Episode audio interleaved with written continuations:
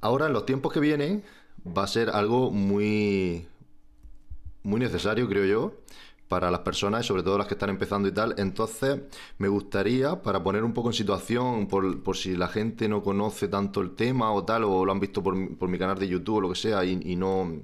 porque si lo buscan por, por, podcast sí que puede a lo mejor conocer un poco más el tema, pero por YouTube a lo mejor no tanto. Entonces, eh, ¿qué crees tú que debería hacer alguien que está emprendiendo y que necesita eh, esa comunicación que de primera en principio no tenemos. A ver, no es que la comunicación, tío, sea necesaria ahora. Mm, creo que la comunicación, y a la vista ya ha sido necesaria siempre. Em, fíjate que una de las principales claves del éxito profesional, da igual que sea emprendedor, del éxito profesional, es la habilidad que tú tengas para comunicarte, es la habilidad social. ¿no? Lo decía ya Dale Carnegie en su libro, Cómo ganar amigos e influir sobre las personas, que... Mm, muy bueno. Cuando una persona aprende a comunicar, sus resultados se van a disparar inevitablemente. Y lo cierto es que yo lo he experimentado como tal. Entonces, eh, yo recuerdo hasta los 22, 23 años que mis habilidades de comunicación eran X y a partir de entonces lo que hice fue sencillamente entender que al desarrollar tus habilidades de comunicación vas a poder hacer que el mensaje llegue de manera más eficiente y más efectiva a quien sea que te esté escuchando.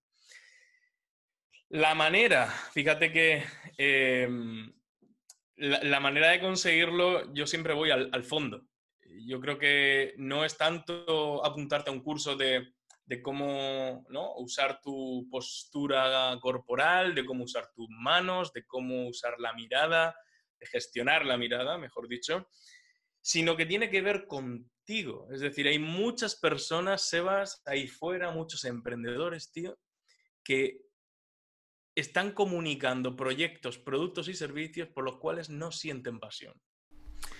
La principal premisa de una comunicación eficaz es pasión. Si sientes pasión por lo que tú estás comunicando, el resultado inevitablemente será mejor que el que estabas teniendo hasta ahora. Así que la primera invitación que yo siempre doy es, para en seco y empieza a identificar cuál sea tu mensaje más profundo, el mensaje más interno que tenemos puedes llamarlo si quieres propósito de vida. ¿Cuál es tu propósito de vida? Parte de ahí, ¿por qué te levantas todas las mañanas? ¿no? ¿Por qué haces lo que haces? Y en el momento en el que te alineas con el propósito de vida, que es al final la consecuencia de identificar tus pasiones y tus talentos y unirlos, a partir de ahí la comunicación da un salto radical. Y fíjate que hay veces que me han venido personas en los últimos años que me dicen, Mar, quiero aprender a comunicar, oratorio, y ya, es que no tiene nada que ver con eso. Es decir, esa es, el, la cuarta fase, ¿no? lo más importante de todo es identificar aquel mensaje por el que sientes pasión. Ese sería como el, primer tip, ¿no? La primera clave si es que quieres comunicar con eficacia. Interesante, interesante. Pero ya identificando la pasión, o sea, o, teniendo identificada la pasión, ¿Qué consejos darías tú, por ejemplo, eh, has dicho que el tema de, tiene que venir desde siempre, o sea, desde, mm, comunicarte con, las personas que te rodean y tal, que no tiene que ser todo negocio. Entonces, alguien que le cueste mucho comunicarse, ¿cómo, cómo crees que debería empezar? Pues mira, hay, eh, te digo, te voy a decir cómo yo empecé porque yo era una persona bastante tímida. Yo era de los que cuando me preguntaban algo miraba a mi madre para que mi madre contestara. ¿no? Y ha sido un entrenamiento el que yo he hecho que es el mismo que recomiendo a los que han sido mis alumnos. ¿no?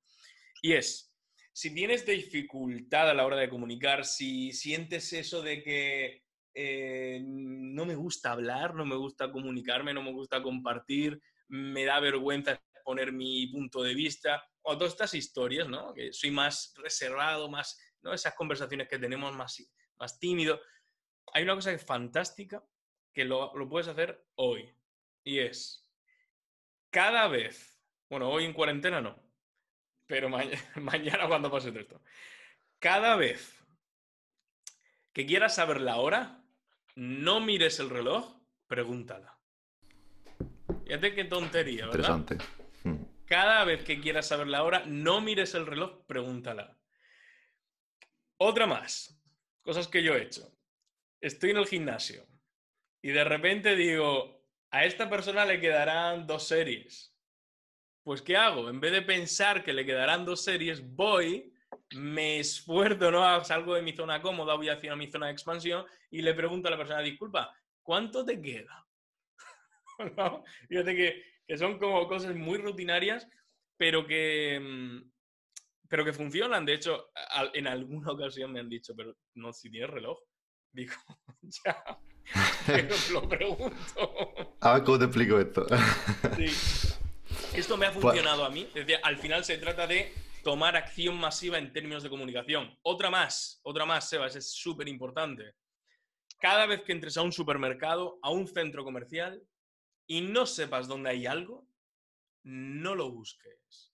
Ve y pregunta dónde hay algo. Y el siguiente nivel, y el siguiente nivel, que es uno que yo sigo haciendo a día de hoy, ya no le pregunto a quién es responsable de un supermercado, a un reponedor, sino a una persona. Es decir, busco a una persona que yo diga, "Oye, yo creo que esta mujer o que este hombre mm, puede saber dónde está, ¿no? Porque a lo mejor hasta incluso lo he visto en el carro. Me acerco y le pregunto. Lo que consigues con esto es entrenarte en comunicación. Más allá de lo que sea tomar un curso, más allá de lo que sea leer un libro.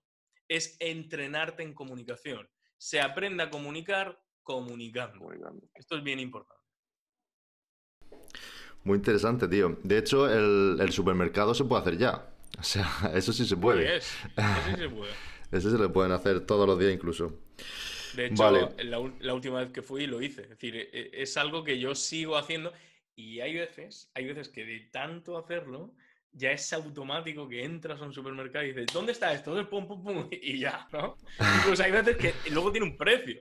El precio de decir, hostia, que siempre lo estoy preguntando y cuando se trata de buscarlo, ¿no? Que eso es lo que le- me, me dice mi pareja. Sí, que "Coño, es como que ya no lo piensas. tío". Pero bueno, al final la recompensa merece la pena. Hombre, yo en el tema del gimnasio, por hablar un poco de lo, de lo que he hablado, eh, sí que he visto personas que, bueno, supongo que tú también, de que está una máquina, está alguien haciéndola y está el otro al lado y no pregunta, solo mirando, que eso es súper incómodo porque no sabe exactamente qué es lo que quiere.